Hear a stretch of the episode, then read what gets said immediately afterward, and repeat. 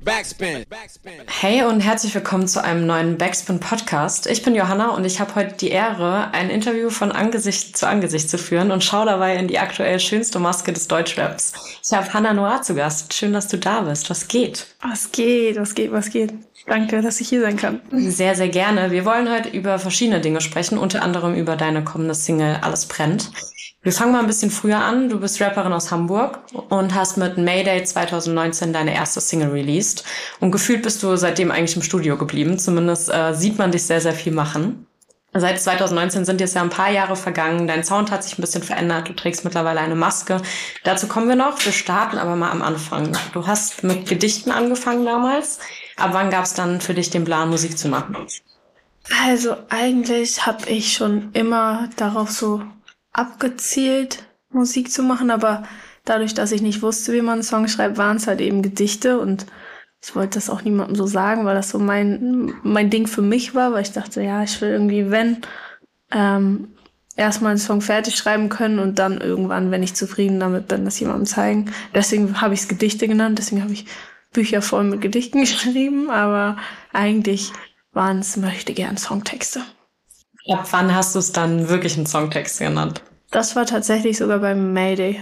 Weil eigentlich vorher, also ich habe natürlich auch viele Songs geschrieben, die so unfertig waren oder hier mal ein Verse oder mal eine Hook aufgeschrieben, aber bei dem Song war es halt so, dass ich den dann auch von Anfang bis Ende perfekt so aufgenommen hatte, wie ich ihn haben wollte und vor allem auch ähm, dann einen Beat hatte, den ich haben wollte. So vorher war das halt, weiß ich, ich habe mit 14, 15 auch schon mal was aufgenommen, aber das war dann halt der Song, der mich quasi ähm, ja dahin gebracht hat, dass ich denke, okay, das ist ein fertiger Song, den kann ich veröffentlichen. So ja.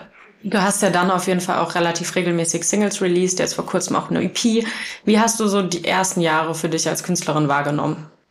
Oh, also eigentlich so ein bisschen wie so ein Traum weil ich irgendwie das immer sein wollte, was ich jetzt mache quasi und irgendwie ja so mit meinen meinem elfjährigen, zwölfjährigen Kopf immer gedacht habe, das wäre halt irgendwie etwas, wo ich mich sehen würde und dass ich das aber dann wirklich in den Jahren auch so verkörper, das war schon eigentlich mehr als das, mehr als ich geträumt hätte quasi.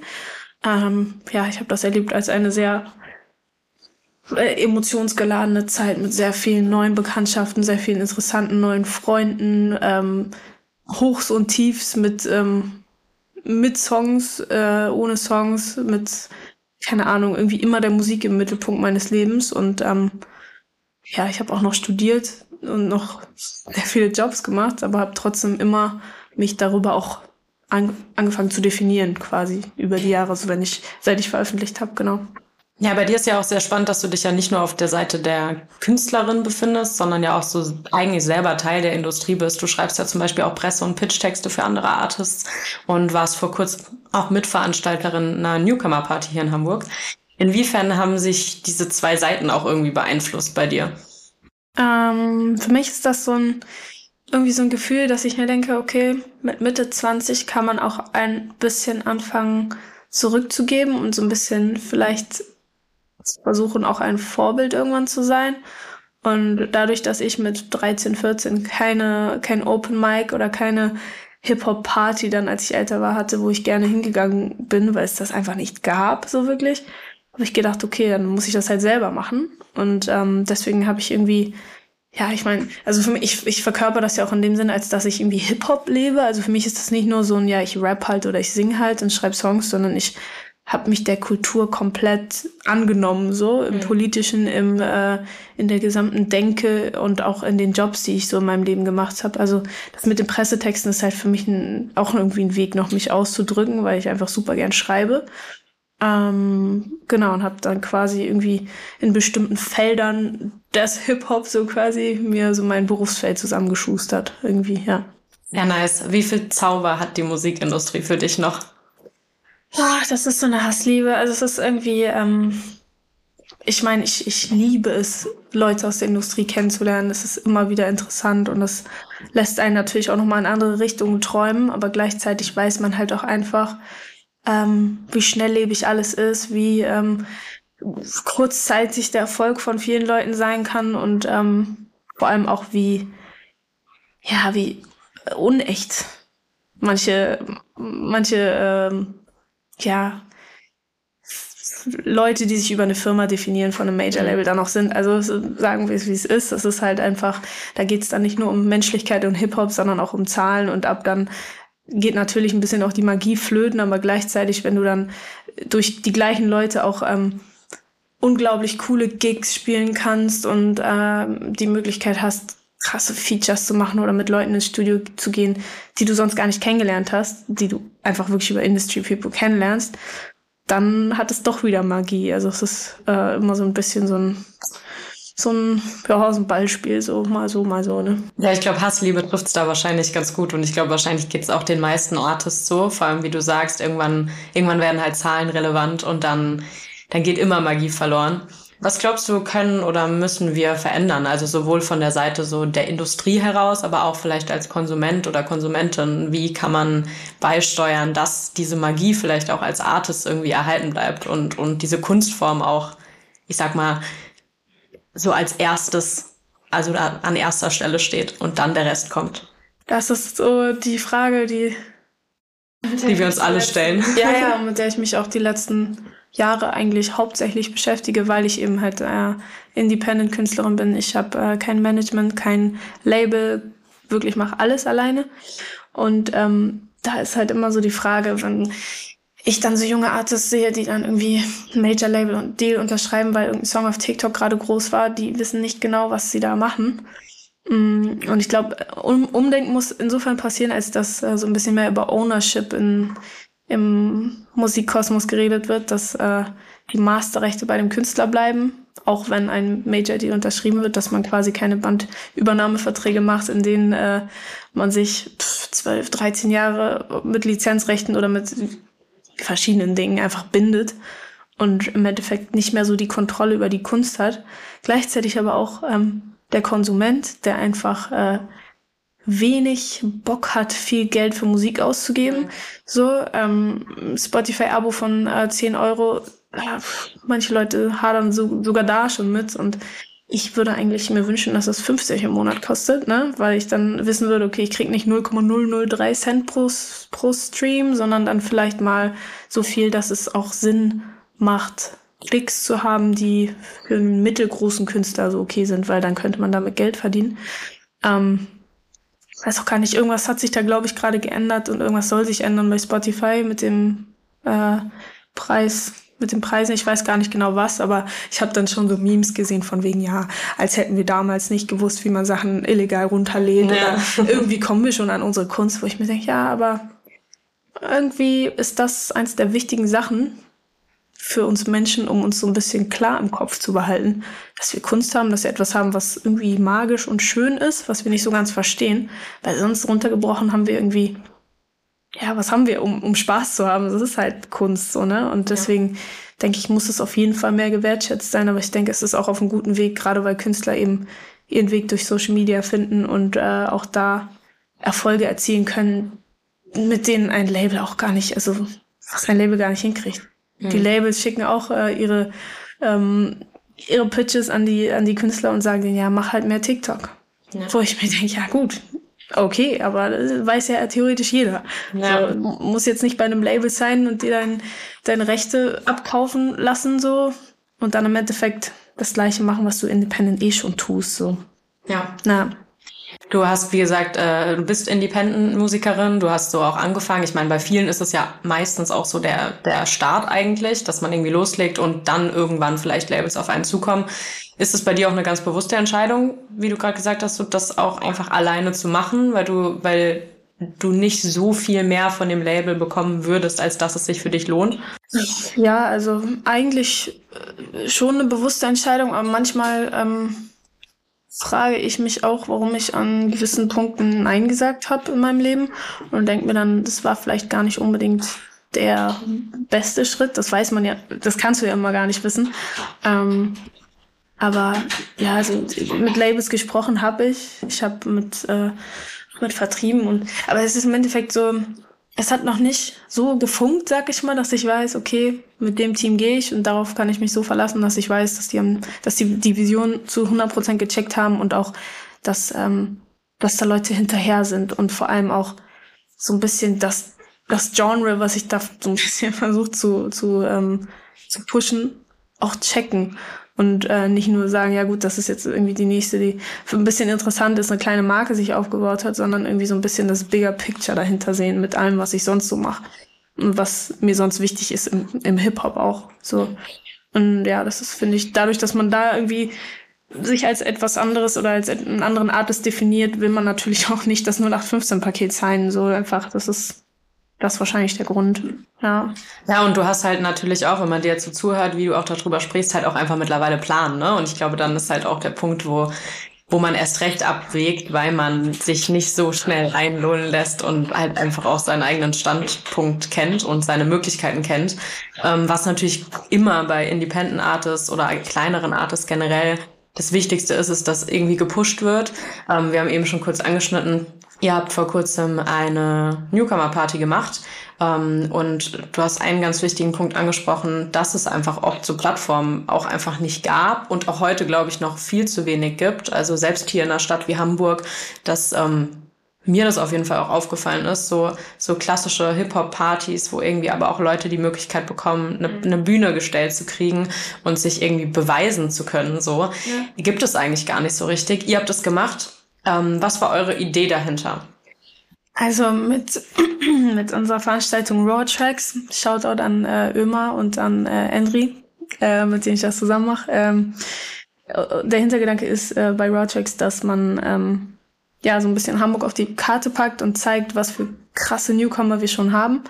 Und ähm, dass diese Newcomer alle ihre kleine Crowd mitbringen können in eine Location, in der ja, sich eben diese verschiedenen Newcomer treffen und die Fans vielleicht auch äh, untereinander gut verstehen könnten, weil das ist halt alles irgendwie Hamburg und mhm. ähm, ja, wir hatten also in, in der Party, die wir da ähm, im Drafthaus gemacht haben, es war eine echt positive, coole Stimmung, weil man irgendwie gemerkt hat, dass das so ein, dass das so gebraucht wurde irgendwie und ähm, ja, ist halt äh, Rap-Sound, ne? Also ist jetzt auf jeden Fall keine kommerzielle Musik, aber eben halt gerade das finde ich halt so wichtig, ähm, weil es auch immer ein bisschen äh, politischer Hintergrund ist, also irgendwie bisschen linkspolitisch, bisschen ähm, auf die Schnauze, so wie man halt einfach, einfach auch Hip-Hop kennt und eben so ein bisschen außerhalb der Box, so weil es ist keine Veranstaltung, mit der man großes Geld verdient. Das ist eine Veranstaltung, bei der wir Freunde treffen und äh, gute Musik austauschen und im Endeffekt äh, zwei Artists oder drei Artists haben mehr, die wir feiern, die wir unterstützen können und ähm, denen wir auch so ein bisschen die, die Angst vor einer Bühne nehmen. Weil ein paar von den Jungs hatten ihren ersten Auftritt da und die haben abgerissen so. Mhm. Aber natürlich muss dieser erste Auftritt auch am besten mit einer positiven Erinnerung so abgeschlossen werden, so weil es gibt natürlich auch Auftritte, wo etwas tausend Sachen dann schief gehen und dann ähm, stehst du da oben und hast einfach Angst so und ähm, das wollte ich damit vermeiden und habe dann da irgendwie so ein bisschen versucht den den Druck rauszunehmen mit das, der Veranstaltung. Ja, das ist natürlich auch einfach aus der Perspektive als Künstlerin, ja. glaube ich, noch mal noch mal besser zu verstehen, so wenn man da steht und weiß, okay, die Leute haben vielleicht gerade ihren ersten, zweiten Gig. Ich weiß ganz genau, wie ich mich gefühlt habe beim ersten Mal auf der Bühne stehen und kann da vielleicht auch irgendwie anders unterstützen. Wie war denn dein erstes Mal Bühnenerfahrung? Ich habe dich auf jeden Fall gesehen äh, bei PIMF letztes ja. Jahr. Ähm, was, ja, wie hast du dich gefühlt beim ersten Mal auf der Bühne stehen? Das Ding ist, ähm, das war ein Auftritt im Mondu und das ist jetzt das war Anfang 2019, glaube ich, und da ist alles schiefgegangen. Mhm. Also alles schiefgegangen, was du dir vorstellen kannst. Es war eine Katastrophe. Und ähm, ich habe mich nicht gut gefühlt danach. Ich habe gedacht, ich mache das nie wieder. So, weil es einfach, ja, Autotune Key, ich weiß nicht, äh, für alle von euch, die irgendwie ein bisschen checken, so, wenn der Autotune falsch eingestellt ist, dann kannst du nicht mehr gerade singen. Und dann ziehst du das da durch kannst dich nicht bewegen, weil du starr bist vor Angst, aber ziehst es dann trotzdem irgendwie durch, mhm. gehst von der Bühne, willst, dass sich keiner sieht, vergräbst dich zwei Tage zu Hause und überlegst so, ja, hm, ist es das jetzt wirklich? ist das so das, was ich machen will? Ja, und aber aus der Erfahrung bin ich gewachsen. Also es, ich mich übertroffen danach, weil ab jetzt ist halt, für mich ist live unglaublich so rewarding und ich mag das so, weil ich habe einfach diese Angst irgendwo überwunden und weiß seitdem so, fieser als das ist es eh nie geworden. Und es wird ja. immer besser, weil du lernst Dinge und dann bei jedem Mal wirst du besser, bei jedem Mal kannst du mehr irgendwie mit den, mit der Crowd vielleicht auch interacten oder kannst du ein bisschen, ja, so gucken, dass du, dass du den anderen was zurückgibst, wenn du da performst und nicht nur einfach deine Songs darunter ratterst und dann, äh, und dann gehen alle nach Hause, sondern dass jeder einfach das Gefühl hat, okay, mir hat das irgendwie Kraft gegeben, so. Und genau, also ja, zurück dazu, mein erster Auftritt war Katastrophe. Jetzt sind alle Auftritte cool, man kann den Preis immer höher setzen, so. Ist, ist cool, ich mag live. Sehr schön. Sehen wir dich denn demnächst mal irgendwo live? Hast du schon Pläne? Ja, also ich bin gerade am Hin- und Herschreiben mit dem ein oder anderen Festival und kleinen Gig und so. Sehr nice. Aber das äh, kann ich noch nicht genau sagen, weil es halt noch nicht alles confirmed ist, was ich da so in meinem Mail-Verteiler, äh, Mail nicht Verteiler, in meinen Mails habe. Aber ja, auf jeden Fall kommen Gigs. Sehr gut. Wie geht's denn mit äh, Raw Tracks weiter? Mit Raw Tracks haben wir jetzt die letzten vier Wochen damit verbracht, Podcasts aufzunehmen mit äh, Hamburger Künstlern. Und die wollen wir jetzt bald veröffentlichen. Und wenn die veröffentlicht sind, gibt's die nächste Party. Sehr nice. Also wir haben auf jeden Fall ein bisschen, bisschen Live-Action dieses Jahr. Das klingt schon mal gut. Ähm, wie bereits gesagt, du bist auf jeden Fall ordentlich am Machen und wenn man so deine Instagram-Story verfolgt, dann, wie ich am Anfang gesagt habe, hängst du eigentlich jeden Tag im Studio, den ganzen Tag. Ähm, zumindest ist das so der Einblick, den man bekommt. Und auch mit ganz unterschiedlichen Leuten, also sei es mit Leuten wie, wie Yasin, Boos, Yuki aus Berlin, äh, die ich auch sehr feier, Shoutout. Und ähm, genau, also man sieht eigentlich ständig andere, mehr oder weniger bekannte Gesichter in deinen Stories. Wie läuft so das Connections-Knüpfen bei dir ab in der Regel? Ähm, läuft tatsächlich seit ein paar Monaten unglaublich gut, weil ich irgendwie das Gefühl habe, auch jetzt mit dem Jahreswechsel sind alle so heiß, neue Musik zu machen. Mhm. Und weil ich sowieso immer heiß bin, Musik zu machen, ähm, ist mir das in den letzten Monaten sehr leicht gefallen, irgendwie ähm, Features zu machen, Bekanntschaften zu, zu knüpfen und irgendwie, ja, so äh, auch mal andere Musik zu machen vielleicht. Ähm, und ja, das ist irgendwie auch so mein Ding. Ich glaube, das gehört so zu meinem Artist-Dasein auch, dass ich einfach viel im Studio bin und viel, viel mache. Und ja. Sehr gut. Wenn wir jetzt nochmal so zurückdenken an deine erste Single Mayday, ähm, da hast du ja auch so ein bisschen das Thema Panikattacken aufgearbeitet. Mhm. Und gerade wenn man jetzt irgendwie in Bezug auf Panikattacken auch denkt oder viele Leute, die damit zu tun haben oder sich damit schon befasst haben, spielen ja auch so Sachen wie Social Anxiety irgendwie mit ein als Trigger. Wie beeinflusst dich das heute oder aber auch damals schon auch mit diesen Connections verknüpfen zum Beispiel. Also es ist ja schon auch einfach ein Schritt zu sagen, man, man schreibt vielleicht KünstlerInnen an oder man ja, sucht irgendwie die Verbindung und fragt nach, hast du Bock ins Studio zu gehen? Mhm. Und es fällt wahrscheinlich auch nicht jedem so leicht. Wie ist so dein Umgang damit in den letzten Jahren gewesen, da auch vielleicht über den eigenen Schatten zu springen? Ähm, das, oh, ja, also eigentlich so Social Anxiety habe ich eher weniger. Bei mir ist es einfach so ein bisschen, ja, in manchen Situationen kann es halt sein, dass ich ein, ja, so ein bisschen Panik habe oder so ein bisschen Probleme zu atmen. Ähm, aber so konkrete Social Anxiety habe ich nicht. Aber ich kann es auf jeden Fall nachvollziehen, wenn man sagt, dass ähm, es einem schwierig fällt, Leute nach was zu fragen, ja. gerade eben als Independent-Künstler, weil du hast nicht das große Budget und willst dann irgendwie einfach nur zusehen, dass man irgendwie sich gegenseitig irgendwo helfen kann. Ähm, ja, aber so Panikattacken generell sind, glaube ich, eine, eine Krankheit von Künstlern. So, mhm. weil du hast irgendwie, also generell, alle Musiker sind erstmal sehr emotionale Wesen, die irgendwie sehr viel Zuneigung oder Anerkennung und so haben wollen, weil sonst ja, würden sie es vielleicht auch nicht machen, so weitestgehend. Ist natürlich bei jedem unterschiedlich.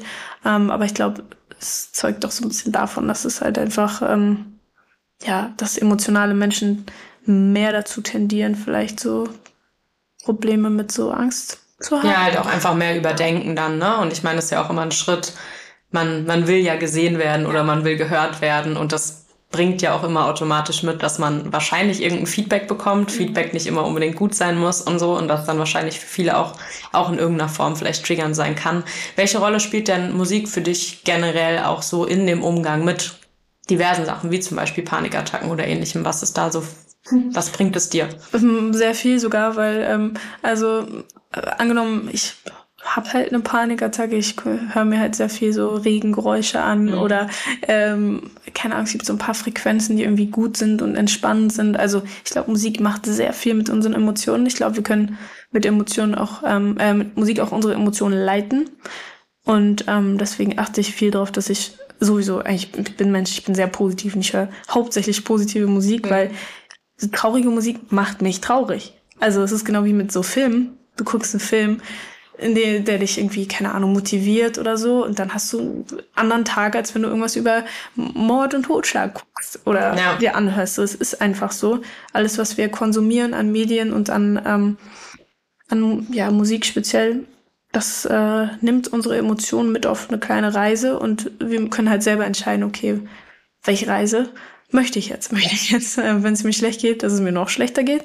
Dann höre ich mir natürlich so ein bisschen ne, klassische Musik. Ich weiß es nicht, irgendwas an. Aber für mich ist das dann eher so ein bisschen Abtempo-Sachen, die mich einfach auch, die mir Kraft geben. Noch mehr so. Ja. Ich habe das Gefühl, du schaffst es aber ja trotzdem auch so sehr emotionale Themen auf deine Songs zu verpacken.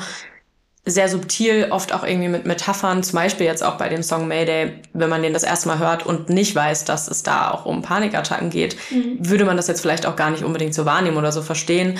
Ähm, das heißt, du willst ja schon trotzdem auch irgendwie eine sehr emotionale Botschaft teilweise mitgeben, aber ich glaube, bei dir macht auch wahrscheinlich der Sound einfach so ein bisschen den Unterschied, weil weil es nicht auf das erste Hören wirkt, als hätte würdest du erst eine sehr sehr emotionale Geschichte erzählen.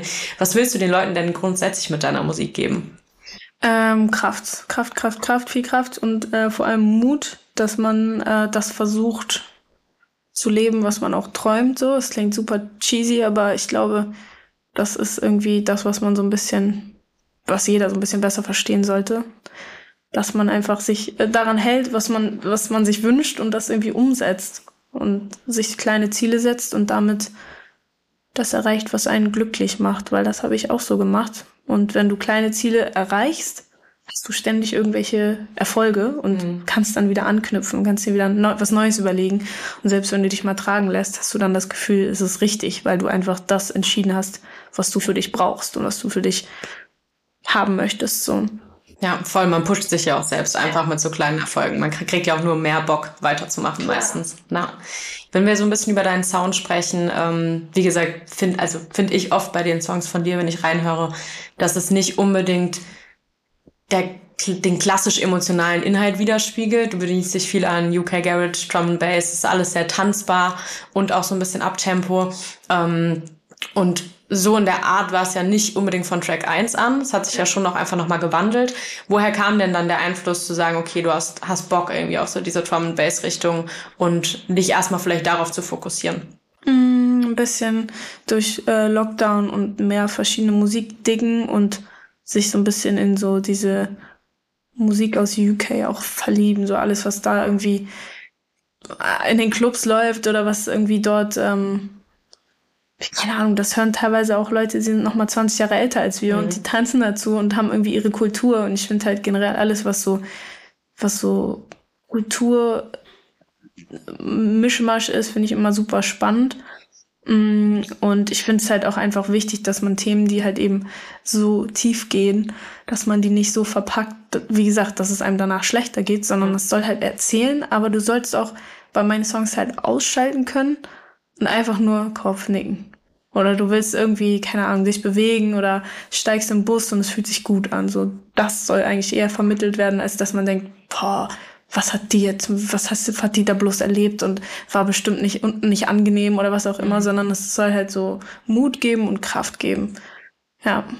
Arbeitest du in deinen Sessions auch immer gezielt darauf hin, dass der Sound am Ende so klingt? Oder ist, hat sich das mittlerweile einfach so? Auf jeden Fall. Also ich bin da sehr genau mit dem, was ich möchte. Ich bin da auch äh, ja immer in der Produktion eigentlich auch würde ich sagen, weitestgehend involviert, weil ich halt eben meine Impulse gebe, weil mir wichtig ist, dass die Geschwindigkeit die ist, die ich haben will, dass ähm, die Emotionen, die getragen werden, auch in dem Song ja. rauskommen. Und äh, ich habe immer irgendwelche Beispiele dabei, die, ähm, die mir gefallen und daran halte ich mich so, weil ich ja die Musik machen möchte, die ich irgendwo auch selber höre, weil warum würde ich Musik machen, die ich mir selber nicht anhöre? So, das würde mir für mich keinen Sinn ergeben. So. Ja. Du hast in einem Interview ähm, auch schon mal so die Schnelllebigkeit thematisiert, auch so durch Social Media, Playlist Games etc. Das beeinflusst einen ja immer irgendwie als Künstlerin auch. Ja. Ähm, inwiefern löst es Druck auf dich als junge Künstlerin aus und auch auf deinen Sound? Also das hast du, bist du manchmal an dem Punkt zu sagen, okay, das ist vielleicht gerade nicht das, was funktioniert oder gerade funktioniert es sehr gut. Inwiefern beschäftigt dich das überhaupt? Ähm, das beschäftigt einen natürlich immer, weil es super viele Trends gibt und super viele coole neue Sachen, aber ich habe so ein bisschen damit aufgehört, mich zu vergleichen und das Gefühl zu haben, dass es überhaupt geht, Dinge zu vergleichen, so weil natürlich gibt es mehrere Künstlerinnen, die auch einen ähnlichen Sound machen wie ich, aber die sind halt nicht ich und ich bin nicht die und deswegen denke ich irgendwie jeder hat Platz und gerade irgendwie, ähm, wenn man so ja, ich weiß nicht, Rap ist ja manchmal so, dass manche Leute denken, sie haben Dinge erfunden. Mhm. das ich immer so schwierig.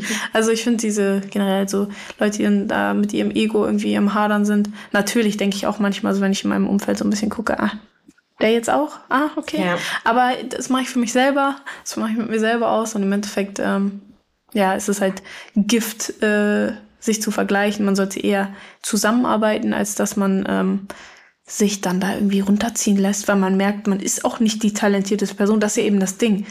Ja. Du weißt, also Talent ist, finde ich, kaum messbar. Das Einzige, was du messen kannst, ist die harte Arbeit, die du da reinsteckst. So, und wenn ich ähm, jemanden outhusseln kann, der erfolgreicher ist als ich oder der talentierter ist als ich, der, wer weiß, vielleicht erreiche ich das sogar, was der kann oder die kann. Mm, und ja, deswegen, also solange sich Dinge bewegen und solange man weiß, ähm, man arbeitet selber an sich, denke ich, ist das auch kein Problem, weil man dann gar nicht vergleichen muss, weil man weiß, ich bin eh im Studio, weißt du, ich mache ja eh was. Ja, na voll. Wenn wir so über das Thema Druck und auch Wahrnehmung sprechen, würde ich gerne noch mal so ein bisschen über deine Maske sprechen. Wie gesagt, du bist ähm, bei deinen ersten Releases noch ohne Maske aufgetreten sozusagen. Also es war auf jeden Fall auch so der, der Zeitpunkt, auf dem ich auf dich aufmerksam wurde. Ähm, wann und wieso kam der Zeitpunkt, an dem du dich für eine Maske entschieden hast? Ähm, das war letztes Jahr, ich glaube im April oder Mai.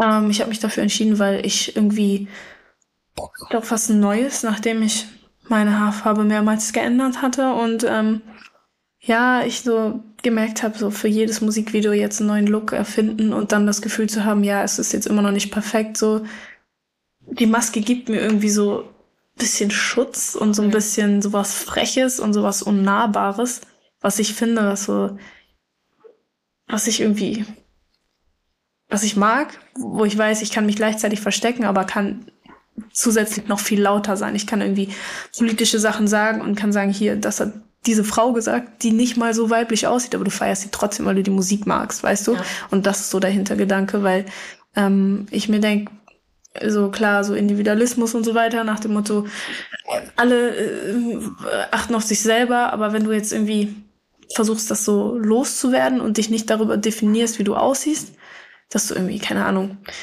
Mädchen mit braunen Haaren bist und irgendwie ganz niedlich aussiehst. So, das ist nicht der Weg.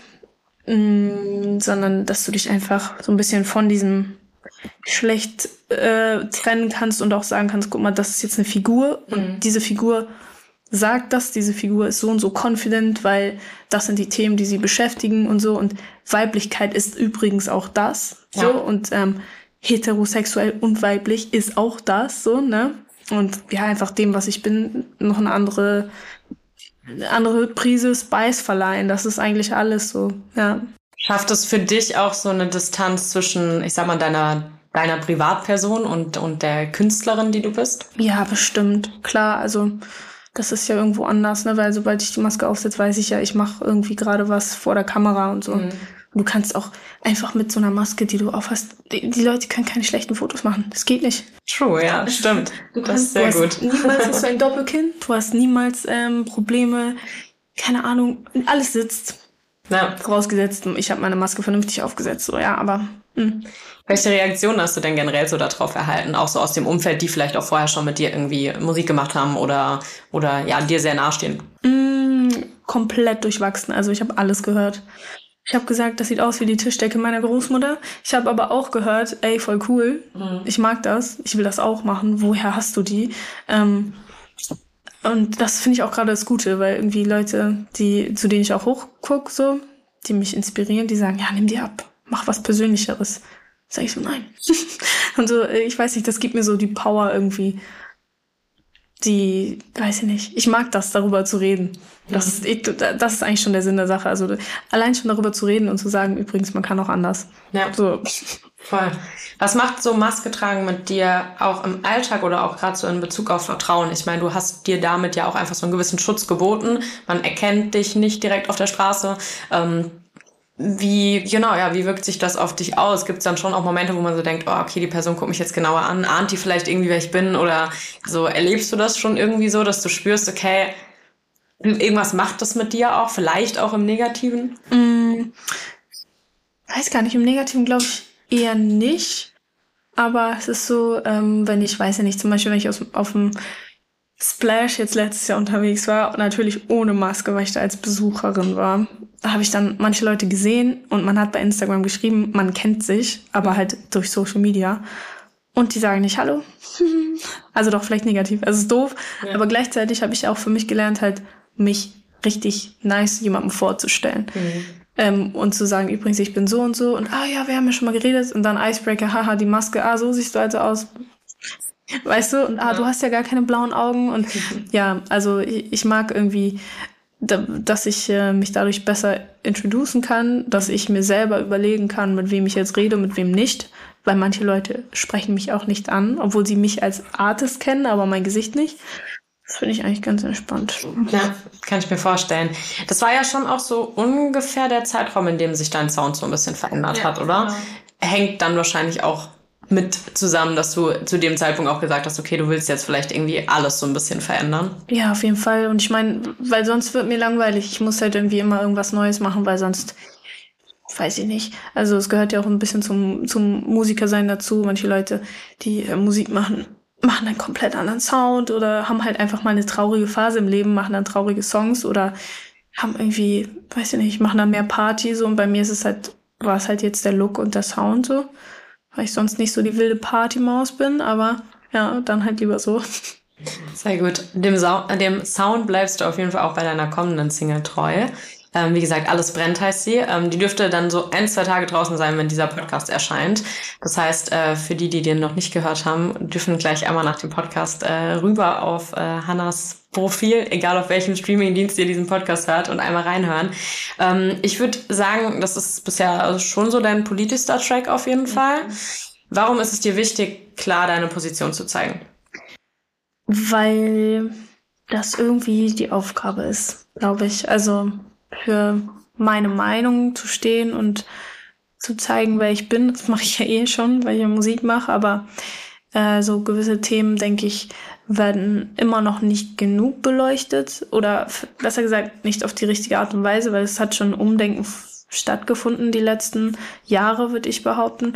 Aber ich finde, dass ähm, die Musikalität dahinter noch nicht ausgereift genug ist. Also ich habe halt ähm, mir damit überlegt, okay, dieser dieser ähm, Drum and Bass und Jungle Sound ist halt etwas, was so neu ist und so nach vorne geht und so mhm. Power hat, dass da einfach eine Botschaft hinter sein muss, die genauso powerful ist. Weil ich kann nicht den nächsten Song machen, in dem es um äh, Heartbreaks oder Party oder um Tanzen geht, wenn eigentlich, ähm, wenn es so nach vorne geht und so viel Kraft gibt, dass es irgendwie äh, politisch sein muss. Also es ist, ähm, ja. Für wen ist der Song gedacht? Wer soll damit erreicht werden? Ähm, alle, die es aufregt. Mhm. Also Männer, die es aufregt, Frauen, die es aufregt, wen auch immer. Menschen, die ähm, Probleme mit Frauen haben in Führungspositionen. Menschen, die generell Probleme damit haben, dass Leute sich anders identifizieren mit einem anderen Geschlecht. Leute, die in ihren Rollenbildern so festhängen, dass sie ähm, mit geschlossenen Augen durchs Leben gehen und Leute mhm. sexuell diskriminieren irgendwie auch. Ähm, ja, und für, für alle die, die, die das hören und, und sich angesprochen fühlen und so einen leichten Groll und so, so eine Wut in sich aufströmen spüren. Weil das ist nämlich dann, dann habe ich es erreicht. Also ja. ich will halt damit wirklich provozieren. So, ich möchte, dass da auch dann Leute drunter schreiben nee, was die macht und so, ne? Geh mal lieber in die Küche, werd Krankenschwester, werd dies, werd das. So, Ja, genau ihr. genau ihr solltet diesen Song hören, ja. Ja, also ist natürlich, zum Glück findet der in meiner Bubble statt. Natürlich ist Hate auch äh, eine Sache, mit der man umgehen lernen muss und das ist auch teilweise schwierig so, weil klar, du packst deine Seele da nach draußen und lässt die Leute das beurteilen. Kann ja auch manchmal schmerzhaft sein, aber im Endeffekt glaube ich, ist es gut äh, dafür, dass es eben ja, wenn nur einen kleinen Aufschrei gibt reicht mir. Also, dass da irgendwie Leute Meinungen generell dazu haben. Weil wenn jemand keine Meinung hat, hast du was falsch gemacht, glaube ich. Ja, dann hat es halt keinen, keinen Punkt getroffen irgendwie. Das stimmt, ja. ja. Ja, und also ich äh, durfte ihn ja schon hören und mein erster Gedanke war auf jeden Fall auch so, okay, eigentlich, eigentlich habe ich gar keinen Bock mehr, Songs zu hören, in denen drüber gesprochen wird, dass man irgendwie als Frau mit dem Schlüssel in der Hand nach Hause läuft oder so.